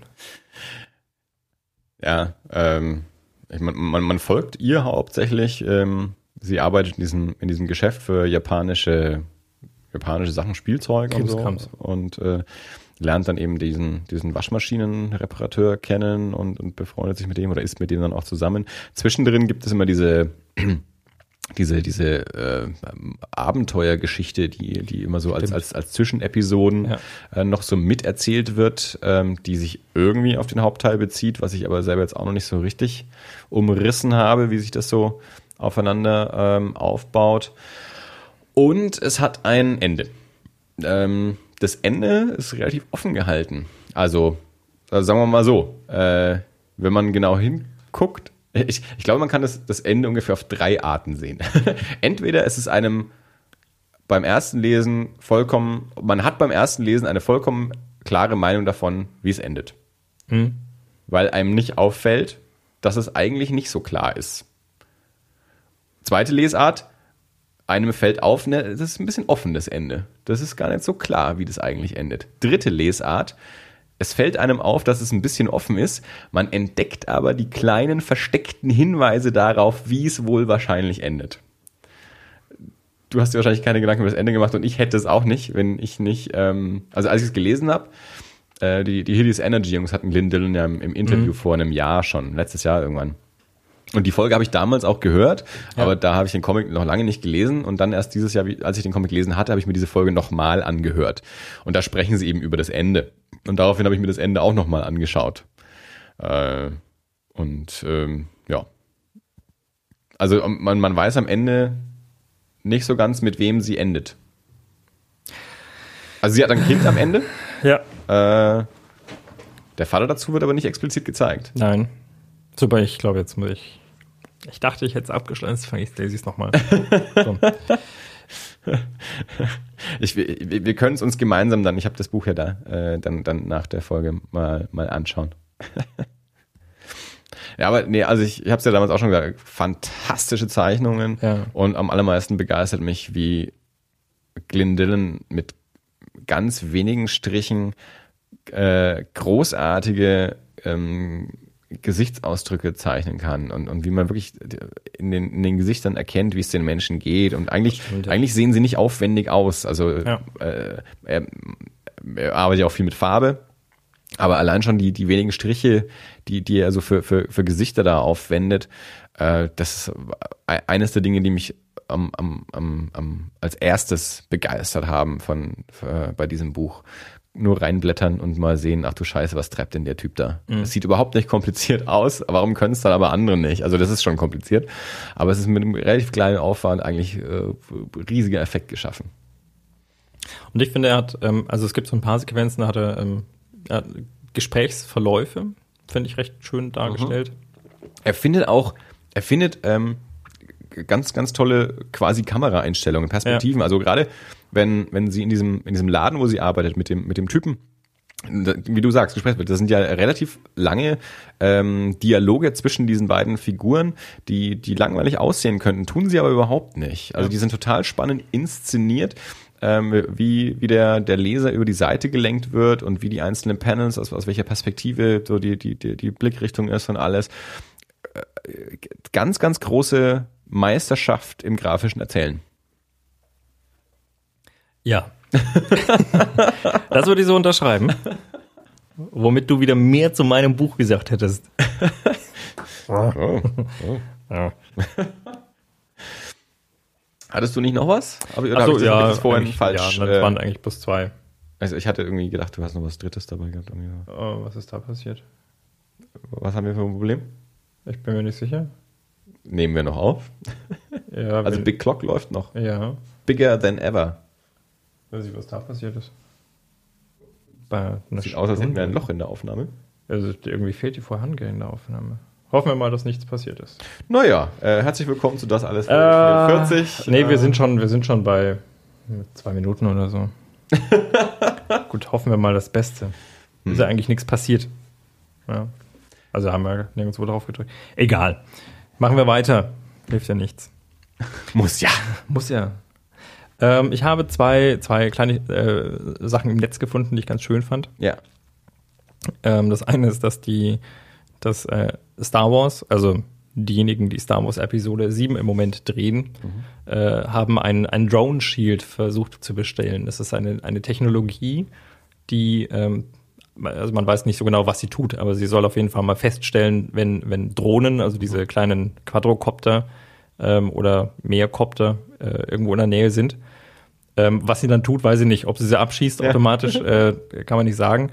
Ähm, weil äh, es ist nämlich so eine Drohne über die Pinewood äh, Studios geflogen und äh, hat einen, einen einen halben äh, Millennium Falcon und einen, einen X-Fighter vor der Tür stehend gefilmt.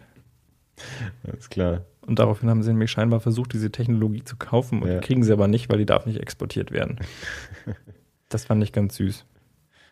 Also ich meine, das ist jetzt, das sind jetzt keine großen Geheimnisse mehr. Also, Nee, das, also- also, die, da, da gibt's ja schon eigene Fotos, die veröffentlicht sind, wo man den, Ja, ja. Falken, also meistens andere Fotos, aber wo man den Falken schon sehen kann und es gibt auch schon genug Berichte. Also Kevin Smith hat in einem Podcast schon darüber gesprochen, wie er die, die Studios besucht hat und eine Führung bekommen hat und auch da durfte er schon sagen, dass er also im Falken stand und so.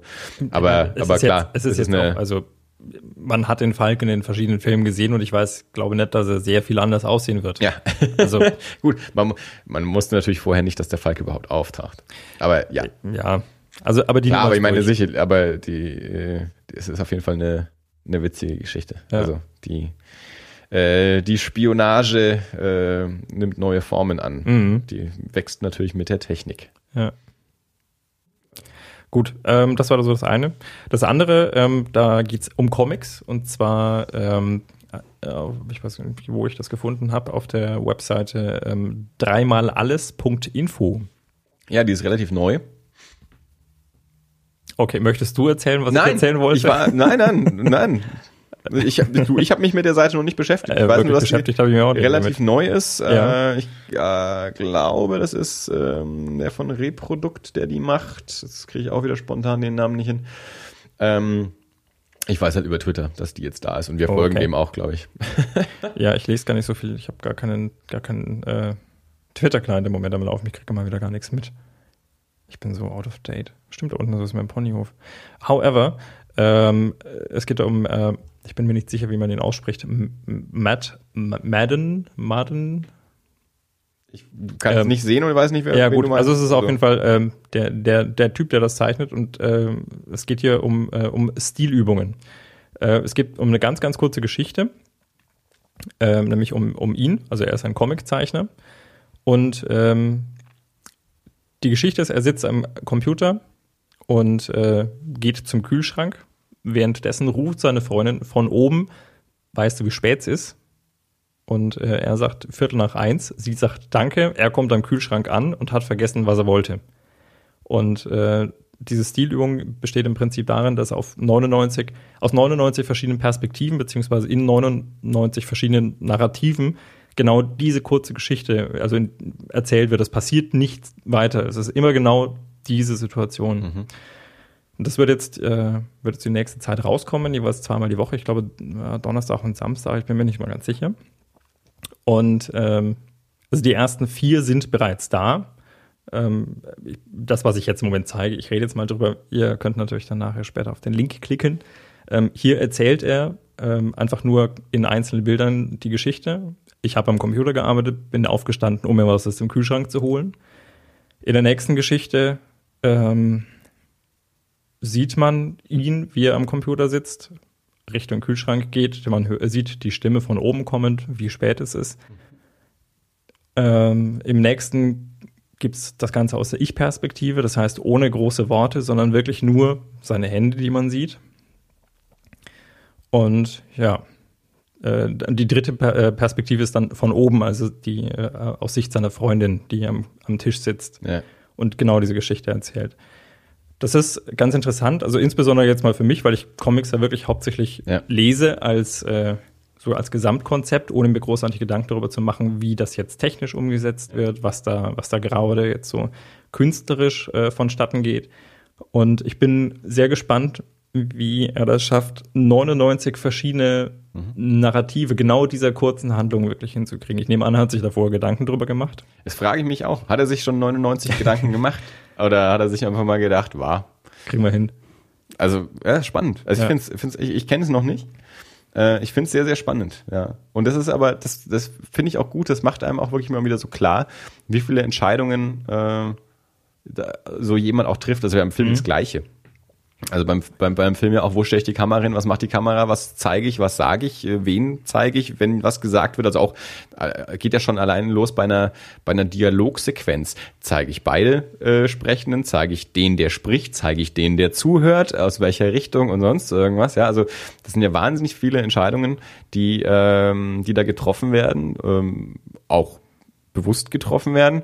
äh, und die einem also die, also diese, dieses Projekt, dieses Experiment zeigt einmal auf, wie viele Möglichkeiten es tatsächlich gibt, ein und dieselbe Geschichte zu erzählen, Ja. darzustellen und, und, äh, und wie sich das Ganze dadurch dann eben auch verändert und was das, also wenn man sich das auch als Leser mal wirklich ernst nimmt äh, und sich mal überlegt, was, was, was ändert sich für mich dadurch, wenn mir die Geschichte so präsentiert wird oder so präsentiert wird? Also welche Wirkung hat es dann eben auf den Rezipienten auch? Ja.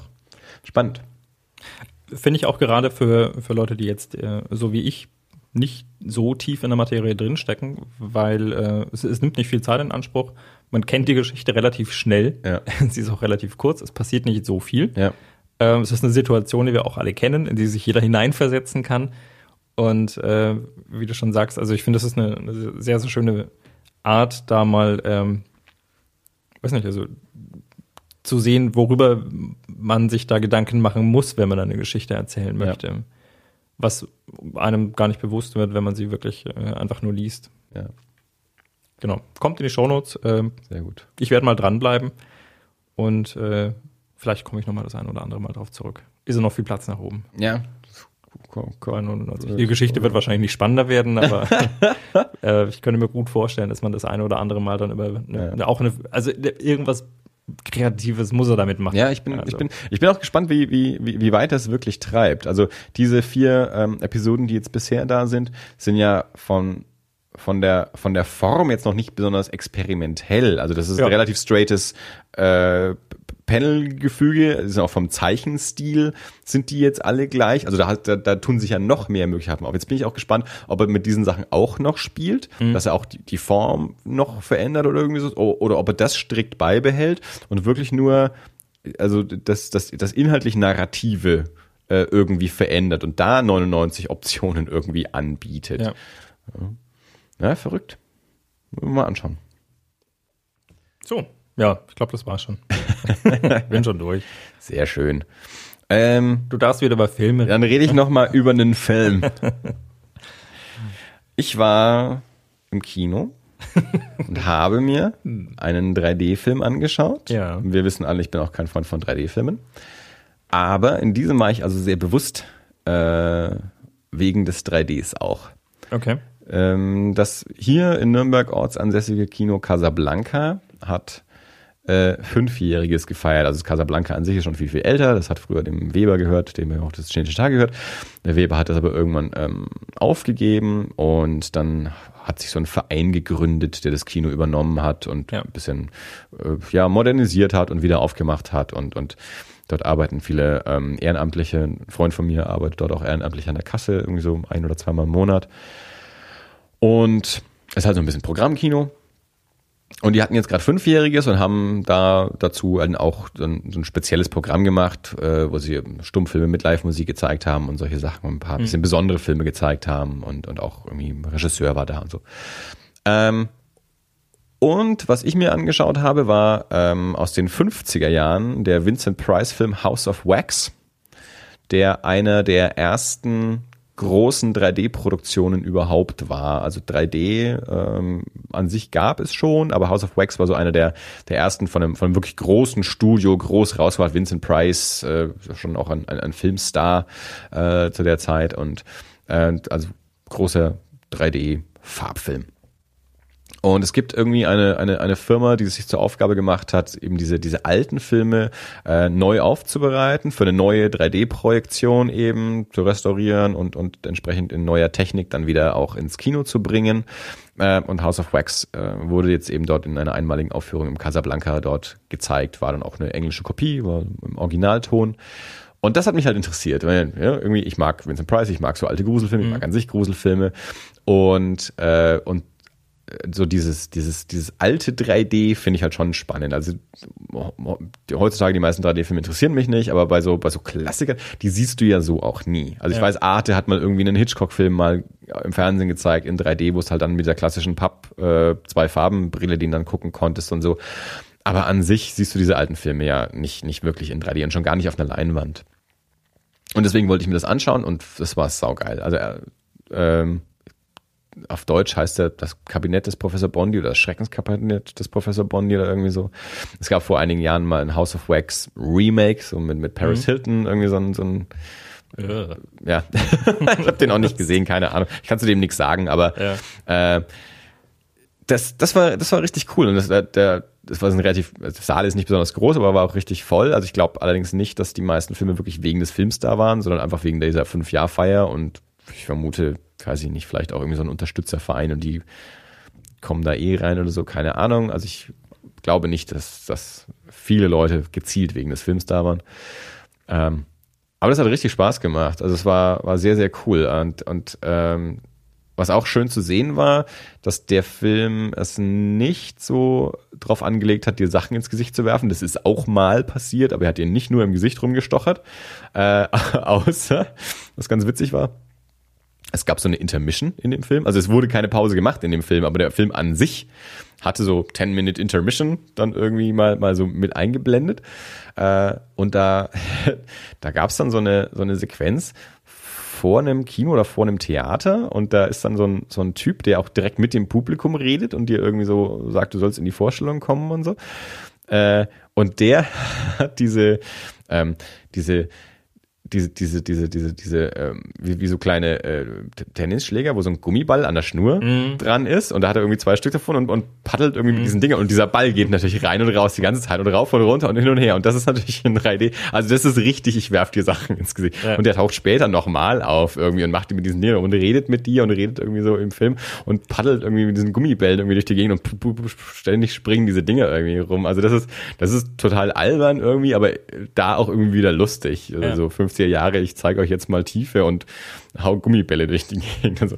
und die, die eigentliche Filmhandlung selber macht das überhaupt nicht so stark. Da wird mal ein Stuhl geworfen oder so, aber es ist nicht so, dass ständig Sachen pieksen. Ich weiß noch, wie wir in diesem äh, dieser Beowulf-Trickfilm, der vor einigen Jahren beim Kino war, und das war auch so der, der Beginn der, der jetzigen 3D- ähm, Zeit eigentlich, war das so einer der ersten mit, die, die im Kino wieder so groß als 3D gelaufen sind. Und bei dem hatte ich das Gefühl, dass der nichts anderes macht, als mir Speere und Zeug irgendwie ins Gesicht zu stochern. Und das langweilt mich natürlich zu Tode. Also das, das ist halt doof. Ja.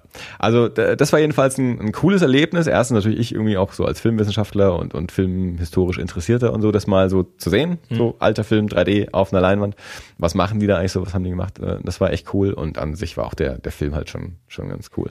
War das jetzt unsere heutige 3D-Technologie mit Polaroid? Ja, es war mit Shutterbrillen, okay. äh, digital projiziert mit Shutterbrillen. Ah, ja, okay. äh, also das ist eben das, was ich gesagt habe, diese Firma, die das eben macht, alte Filme jetzt halt für neue 3D-Projektionen mhm. aufzubereiten und die okay. wieder irgendwie zu zeigen.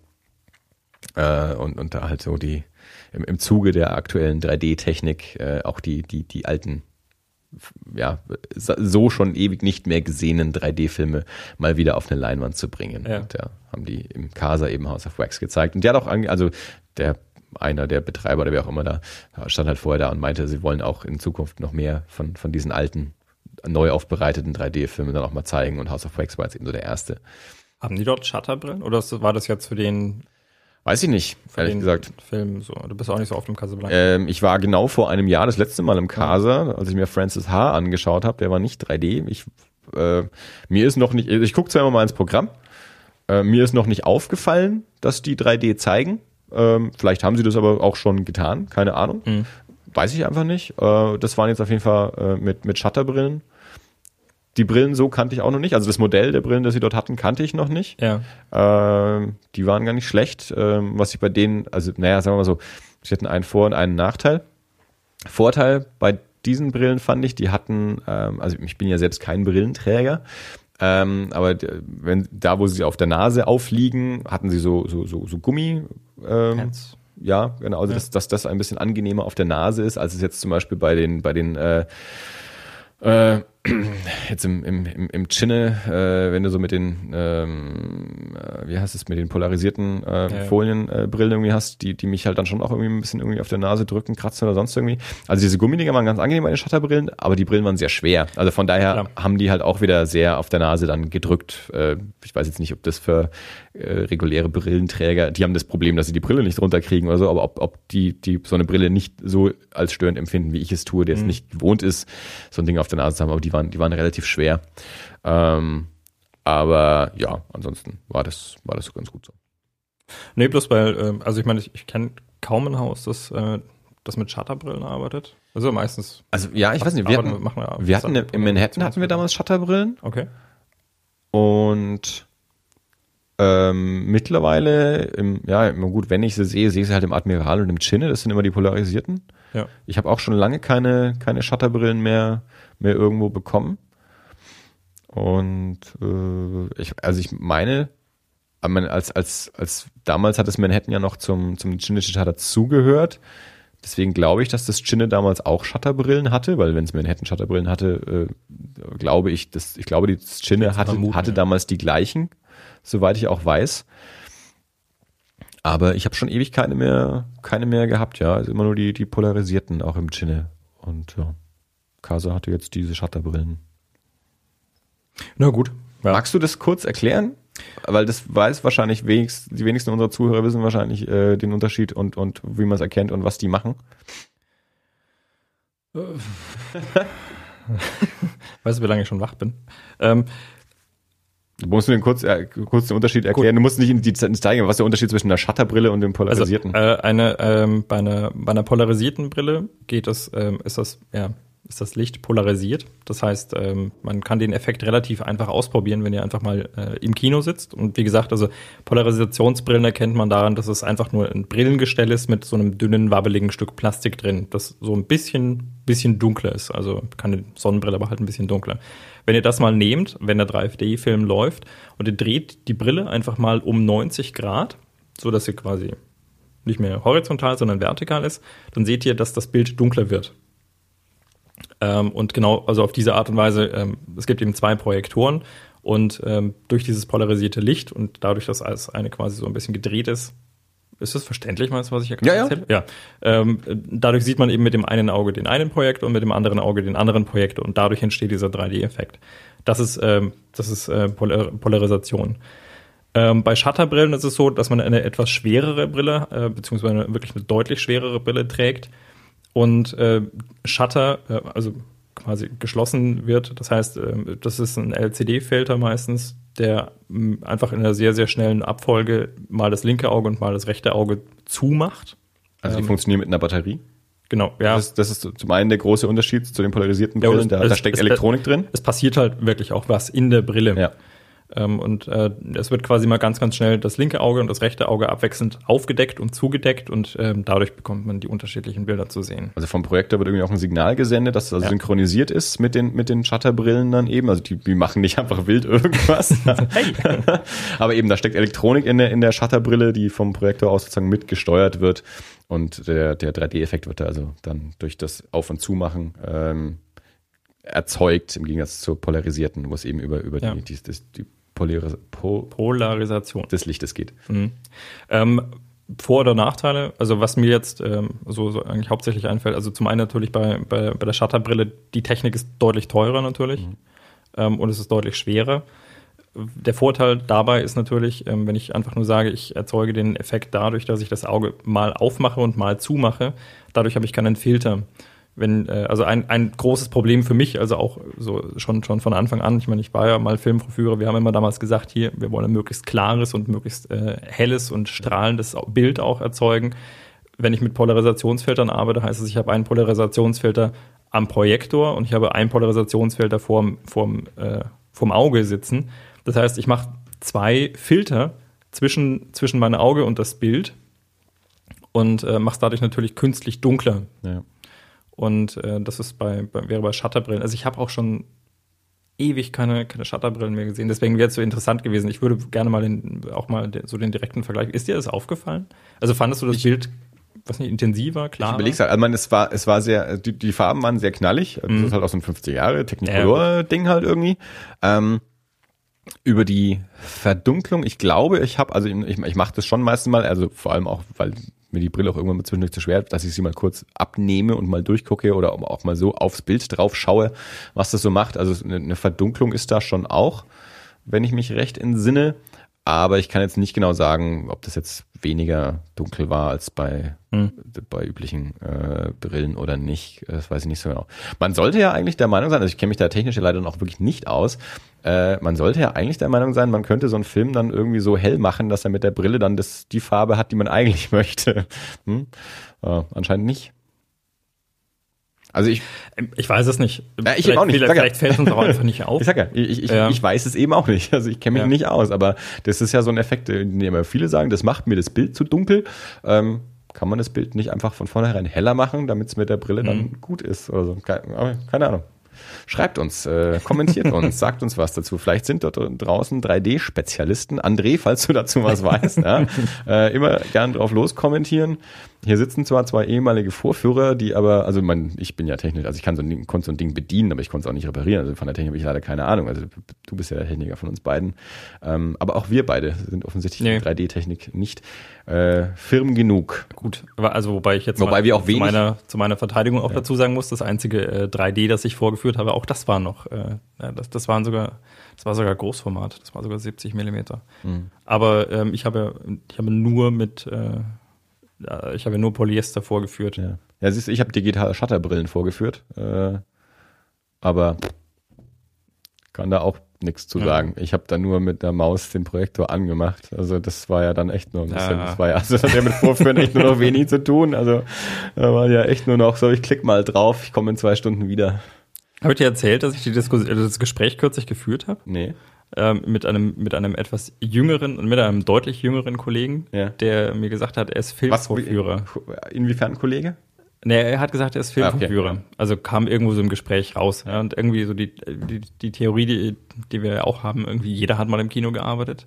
Naja, also wenn das in Nürnberg war, also ja. in, in, Nürnberg ist es echt schwer, äh, Leute kennenzulernen, die nicht irgendwie während des Studiums, also wenn es wenn es hauptsächlich äh, äh, Studenten halt, die, ja. die beim Kino gearbeitet haben. Das war echt die, die letzten Jahre immer, wenn ich mich irgendwie mal mit, auf Facebook mit irgendwem befreundet habe, den ich neu kennengelernt habe, und dann wurde mir immer als als als gemeinsame Freundin wurde mhm. mir immer meine Ex-Freundin angezeigt. Und na klar, natürlich hast auch du mal im Kino gearbeitet, ist ja logisch. Nee, aber die, äh, also er hat mir erzählt, er ist Filmvorführer und wir haben uns so ein bisschen unterhalten und dann äh, kam relativ schnell raus, äh, er führt halt Digitalfilme vor.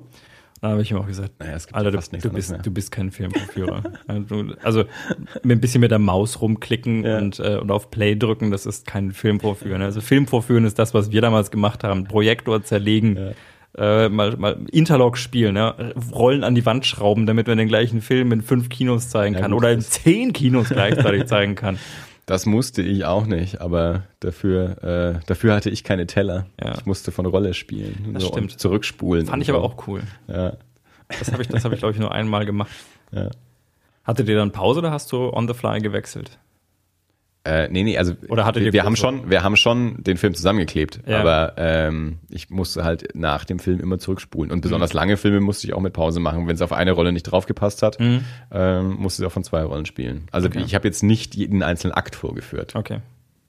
Äh, ich habe mich mit, äh, mit einem Kollegen mal unterhalten, der das, der das noch gemacht hat. Ja. Ähm, und der hat gesagt, also wenn er dann, wenn er dann schlafen wollte, er hatte mal ein 5-Mark-Stück mhm. ja. in, die, in die Rolle reingedrückt äh, und, und eine Blechschüssel drunter gestellt. Ja. und äh, wenn dann, wenn der Akt an der entsprechenden Stelle angekommen ist, dann fiel das 5-Mark-Stück äh, polternd in die, in die Blechbüchse und dann ist er wach geworden und wusste, jetzt muss er dann gleich hin. Aktwechsel, ja. Ja, ja, das ist äh, auf jeden Fall eine gute Methode. Ja.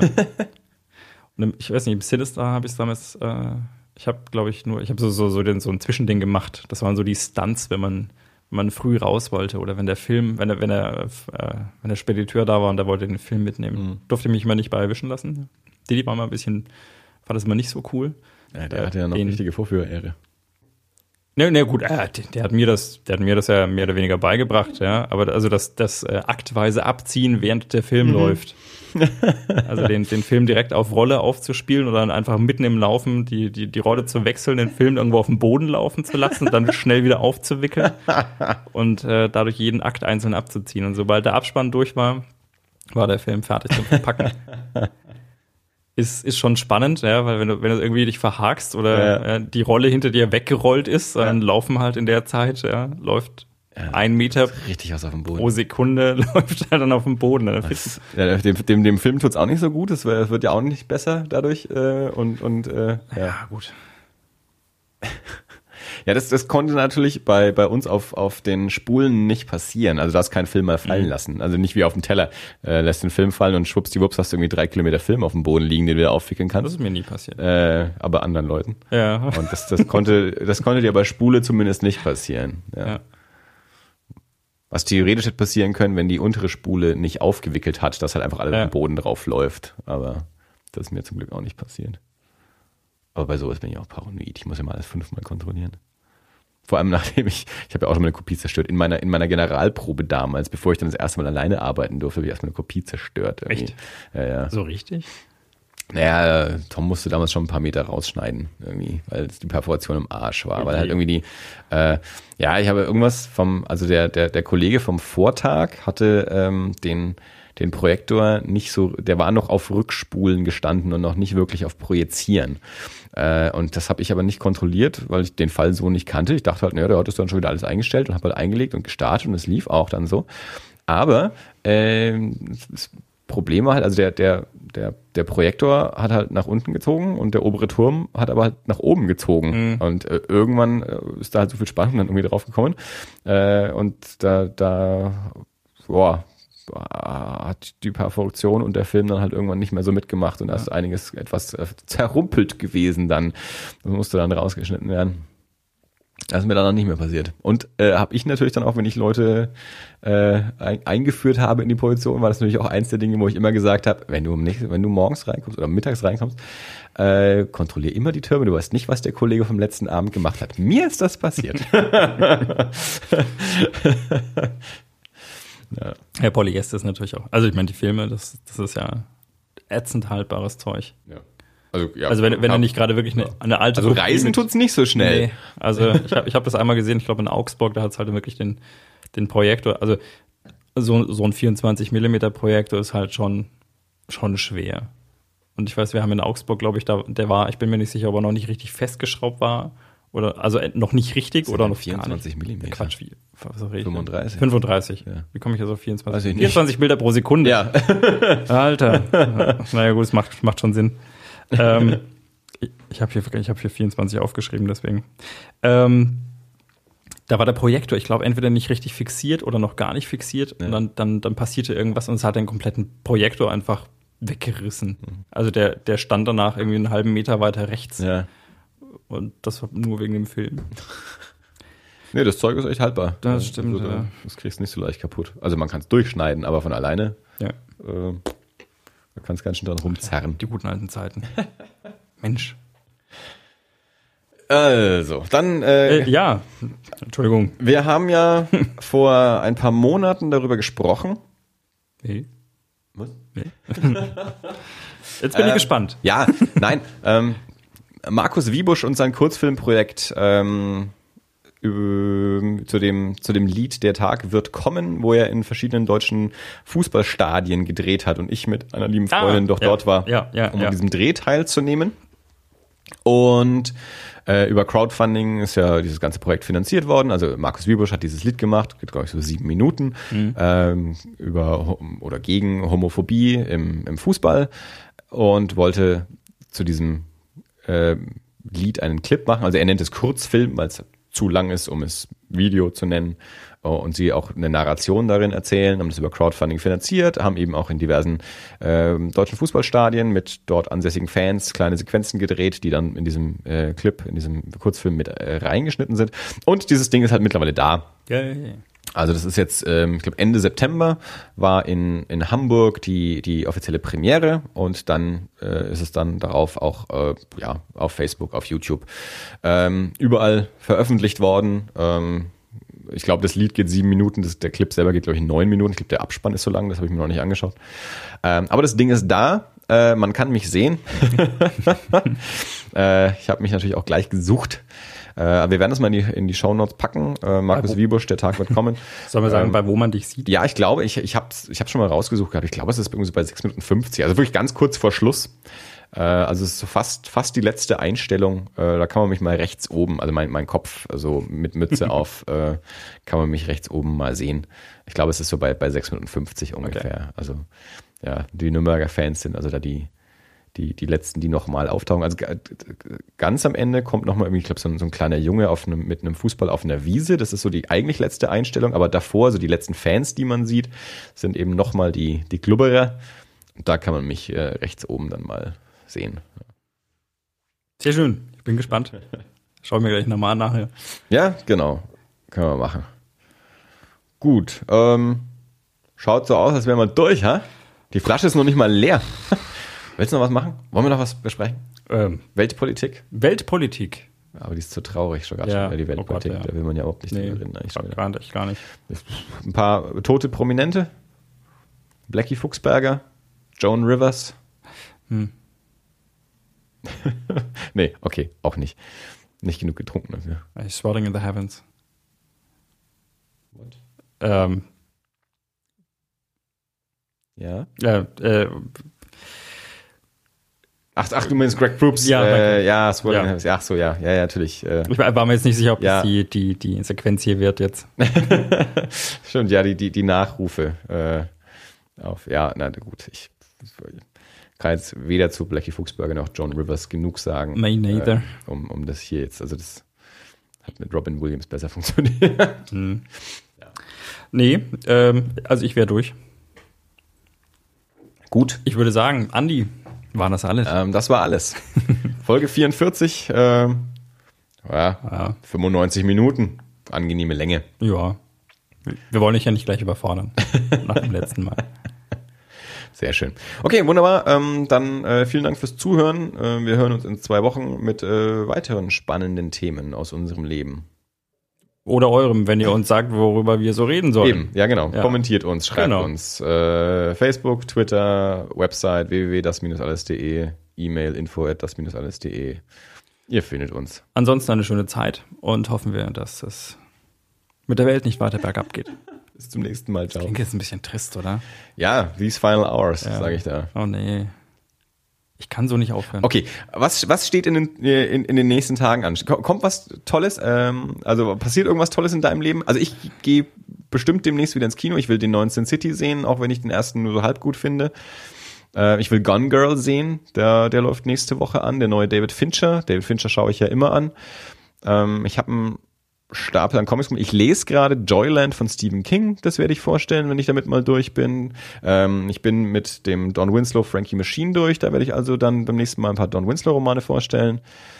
Was, hast du irgendwelche spannenden Sachen, auf die wir uns schon freuen können, auf die wir total begeistert sind? Nee, das Semester fängt wieder an, es kommen ganz viele Erstsemester und ich freue mich total darauf. Ähm, nee. Ich glaube, ich, Ich habe noch was glaub, ähm, ich halte mich im Moment an, ich- ich werde an deiner Freude fest. An meiner Frage. Ich werde dich demnächst mit etwas überraschen. Dem Sofa. Das klingt schmutzig. Nein, Dem Sofa, das ich tragen soll. für das hast du ja schon abgesagt.